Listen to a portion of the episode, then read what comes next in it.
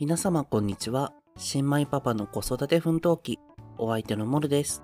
このラジオは生後4ヶ月の娘を持つ育休中の新米パパが家事、育児に奮闘しながらもちょっとクスッと笑えてたまにためになることをゆるくお話をする番組となっております。今回で第11ページ目になります。アルスタージオさんとのコラボも聞いてくださった皆さん本当にありがとうございます。今回からは通常回に戻ってお話をしていこうかなと思うんですけれども、私2ヶ月に1回ぐらいですね、娘のスライドショーを作ってまして、パートナーが生まれてからずっと写真をたくさん撮るので、2ヶ月に1回それをまとめたスライドショーを作って、で、まあ、私の両親だったりとか、私の祖父、祖母とか、実家の家族ですね。あんまり会えてない家族の方にそれを見せてるんですけど、でもそのスライドショーも2ヶ月に1回まとめてガッて写真を、0ヶ月の時の写真、1ヶ月の時の写真とかっていう風に、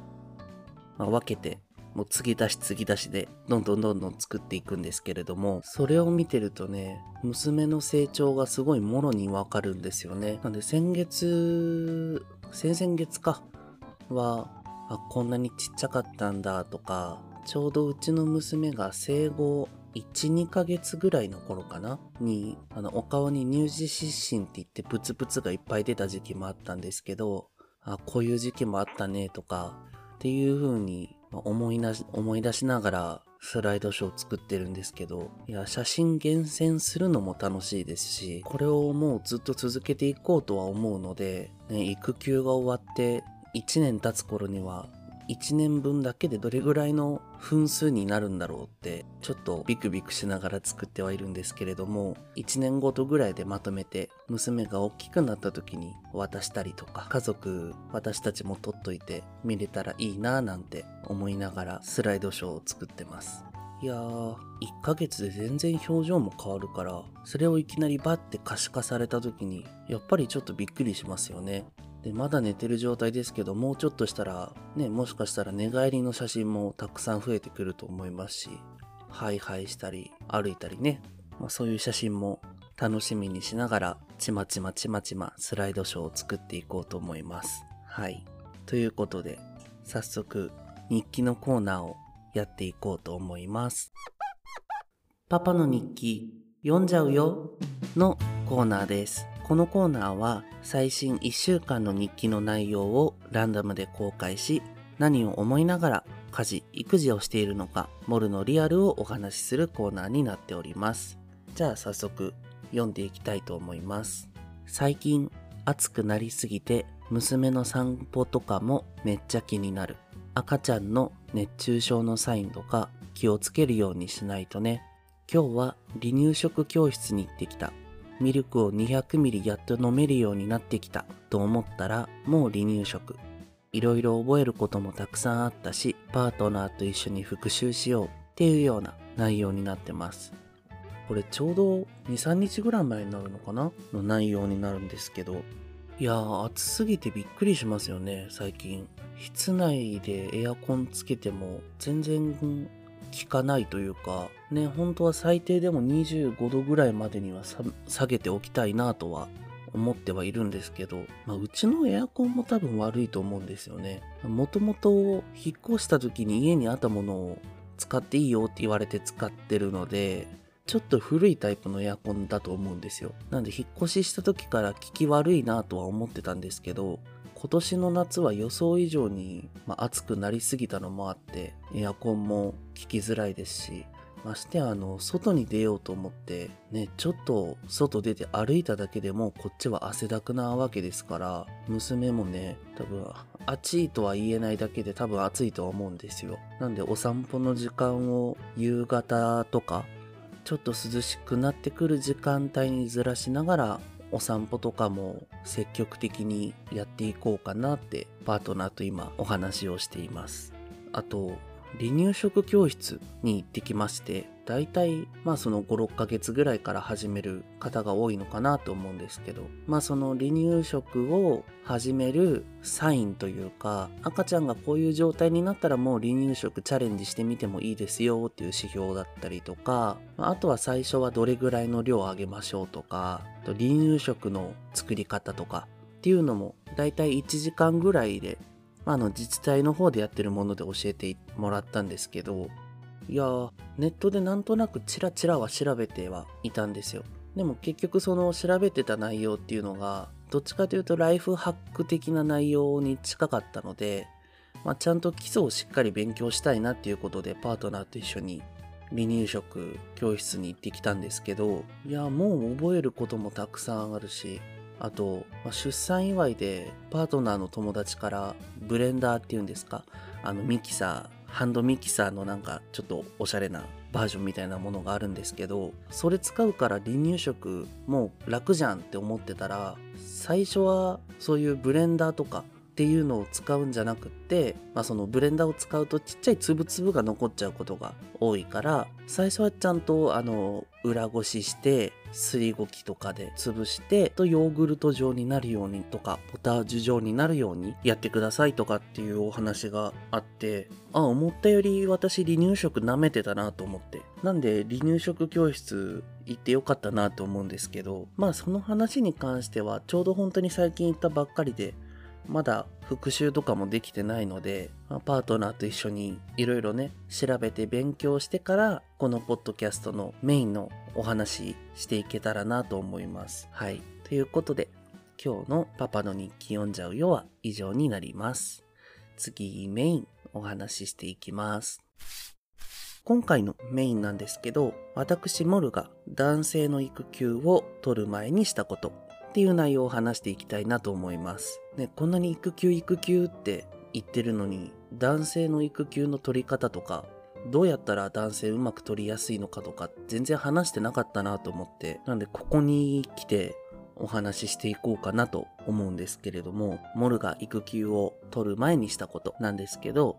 まあその会社に対してと、お金に対して、パートナーに対して、っていうこの3つに分けてお話をしていこうと思うんですが、まずそもそも何で私が育休を取ろうと思ったのかなっていうところから軽くふわっとお話ししていこうかなって思うんですけど、私自身子供がすごい好きだったっていうのも大きいですし、あとはまあそれでこそ私今25になりましたけど、父と母が私を育ててくれて、で、その大きくなる成長の過程、生まれてから人がどうやって成長していくのかとかっていうのを1年がっつりそのそばにいて見てあげられることってなかなかないよなと思って人がどういう風に、まあ、この世というかお腹の中から外に出てきてどうやって大きくなるかとかまあそのしっかりべったり見ていられるのは、まあ、1年だけではあるんですけどですし、まあ、お仕事しながらでもね子育てとか関わっていれば成長は見ていけると思うんですけど、まあ、私はできるだけ長い時間一緒に見たいなって思ったのでまあ育休を取らせていただきました。で、早速、まあその育休を取る前に私がしたことをお話ししていくんですけど、まず会社ですね。もうこれに関しては結構ネットで私も育休取る前にいろいろ調べてたんですけど、まあその会社関係のところはやっぱり男性気にする方が多いみたいなんですけど、私はもう結婚してすぐぐらいから子供ができたら育休を取るっていうのを周りに言いふらしてました。言いふらすって言い方良くないですね。まあその、結婚してだいたい半年ぐらいかな？で、妊娠が分かったんですけど、結婚してすぐの頃に、やっぱり子供とか欲しいの？っていう話にいろいろなってくるんですよね。あの、ふとした会話の中で。で、いや、そりゃ欲しいですよと。で、もう子供がもしできるってなったら、私は育休1年ぐらいがっつり取りたいなって思ってるんですよねっていうのを同僚とか、まあ、先輩もそうですし、あとはその上司ともちょくちょくお話しすることはあったので、まあ、上司にもそういう話がポンって出てきたら、あ、これはチャンスだみたいな感じで、先にもう1年ぐらい取りたいっていうのは明確に伝えてました。育休取りたいっていうのは。で、実際にまあ子供ができましたっていう報告をした時に、もう同時に前からお話ししてた育休も実際生まれたら取ろうと思うんですっていう話をさせていただいたんですけれども、まあその時にも、あ、でもずっと前から取るって言ってたもんね。まあ子供できたら取るとは思ってたよ。みたいな感じで、あの、言ってもらえたっていうのはあるので、先にもうまずは外堀じゃないですけど、あ、この人は子供ができたら育休取るんだろうなっていうのをずっと言い続けるわけじゃないですよ。本当に会話の中にポツポツポツポツ紛れさせるっていうことをやってましたね。なんで、引き継ぎとかも結構早いタイミングでそれで進んだっていうのはあるので、もう早めにみんなに言ってた分。で、そこから仕事に関しては結構すんなりスッと、まあ、育休に入ることができたので、まあ、子供ができる前から、もし子供が生まれたら育休を取りますっていうことを周りに言っておく。これがまず会社に対して私がやったことの一つ目です。で、二つ目が貯金なんですけど、貯金に関しては主にパートナーがやってくれてはいたんですけれども、金額に関してはちょっとおいくらですっていう風には言えないんですけど、でも私とパートナー共働きで、で、二人の給料がなくなる、まあ無給になっても半年ぐらいは普通に生活、今まで通りの生活ができるようにっていうような金額は貯金してくれてました。で、私はお小遣い制になったことぐらいで、それ以外は正直ほとんど何もしていないんですけど、まあでも今までは口座とかっていうのはいろいろパートナーに渡してはいたんですけど、あの自分用のクレジットカードがあったので、まあそれでちょくちょく買い物とかをしたり、そこの管理がうまく私もできてなかったっていうあのパートナーに家計を任せている意味があるのかっていうような感じだったんですけど、なんでまあ貯金もあの定額貯金をしてくれてたんですが、まあそういう貯金をするから、まあお小遣いはいくらまでねっていう感じで。一応私のお小遣いでお伝えすると、まあお昼ご飯代とか、こういう日とかも含めて月3万円もらってました。なんでまあその3万円の中でいろいろやりくりをしていたぐらいですかね。私がしていたことと言っては。なんでまあお金に関してで言うと、まあ貯金をしておきました。これ結構大事で、本当にこれから育休取る方いたら、貯金はちゃんとがっつりしておかないと、あの、精神的にも結構きついところ出てくると思うので、貯金はしっかりしといた方がいいと思います。まあ私はパートナーに任せっきりだったんですけどね、こんな偉いこと言ってますけど。で、三つ目、パートナーに対してなんですけれども、パートナーと一緒に子供ができた後の生活をイメトレしてました。いや、イメトレって結構ふわっとしてんなって思われるかもしれないんですけど、まあどういうことをしていたかっていうと、まず、まあ妊娠中ですね、その時は。のパートナーと一緒に、その子供生まれてきた時に、どういうポジション誰が家事してとか、まあ、誰が赤ちゃんメインで見てとかっていう、なんて言うんだろうな。気づいたことを気づいた人がやる方式になると、多分どんどんどっちもやっていかなくなってくるだろうなっていうのはあったので、まずやらないといけないことっていうのを、まあ、いろいろ二人でお話をしながらやってました。で、実際私は、まあ、その生まれてから1ヶ月ぐらいは、パートナーは、もうほぼほぼ授乳以外は動けないぐらいの認識で、気持ち的にね、考えていたので、そこからがっつり家事をまあ、練習させていただきました。もともと一人暮らしで最低限の家事はやってたんですけど、ま正直あんまり結婚してからはパートナーがメインでやってくれて、私は本当にたまにやるぐらいの感じだったんですよね。なんでまあ自分が一人暮らししてた時のことも思い出しつつ、料理、掃除、洗濯、掃除とかいろいろ家事はの勉強というかね、思い出しながら、そこは実践でやってました。本当にここに関しては結構大事だなと思いますね。なんでこの育休取る前の家事の中で一番大きかったのは栄養素を考えて料理するっていうことを覚えたことですかね。全然野菜とか魚とかをほぼほぼ料理してなかったんですよ。もう一人暮らしの時の料理って言ったって本当に男飯みたいな、そういうものばっかり作ってたので、まあなんでパートナーが妊娠中っていうこともあって、まあ鉄分取らないとなとか、栄養素何が必要なんだろうとかっていうふうに考えながらお料理もチャレンジできたりとか、新しい刺激になりますしね。あとはもうそれを先に育休取る前に覚えておいた方が、実際生まれてパートナーが生まれた直後寝てるって考えた時に自分も楽だと思うので、もしそういう風にあの自分が主体になってやるっていう風に感じていらっしゃるのであれば、特にその辺は家事はちゃんとできるように子供が生まれる前からやっといた方がいいと思います。ベビー用品を一緒に買いに行ったりとか、パパママ教室に一緒に行って育児体験したりとか、あとそのベビー用具に関してもどこに何があってどう使うのかっていうのをちゃんとパートナーと一緒に覚えておく。まあ、認識を一致させておくっていうのはすごい大事だと思います。例えば、爪切り、娘の爪切り用のハサミ取ってって言われた時に、どこにあるかわかんないってわたわたしてたら、お互いにイライラしたりとかしません？わかんないですけどね。なんでまあそのベビー用品とか一緒に買いに行くのはめっちゃいいなと思います。どういう必要があってこれを使うのかとか、どうやって使うかとかっていうのを、まあ、お洋服の着せ方とかもそうですけど、そういうのもちょっと勉強したりしつつやるっていうのは、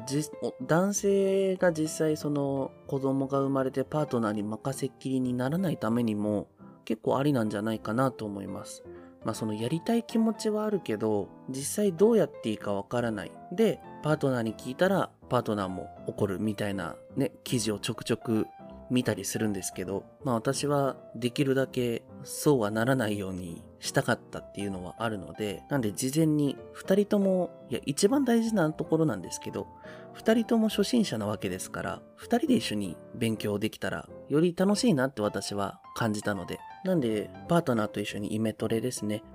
実際でイメトレして自分がやるポジションは育休の前から練習をしておく。っていうのはすごい大事だと思います。はい。ということで、今回のメイン、モルが男性の育休を取る前にしたことについてお話ししました。まあ、もしこの中で一つでもね、気づきがあれば嬉しいなと思うので、これから育休取ろうかなとかって漠然とでも考えている方とかいらっしゃったら、ぜひ何か一つでも勉強になったって思えてもらえれば嬉しいなと思います。ということで、今回のメインは以上になります。次、パパの気づきやっていきます。今週のパパの気づき。このコーナーは最近の娘の小さな成長やモルが生活していて気づいたことをお話ししようっていうコーナーになっております。今週のパパの気づきなんですけれども、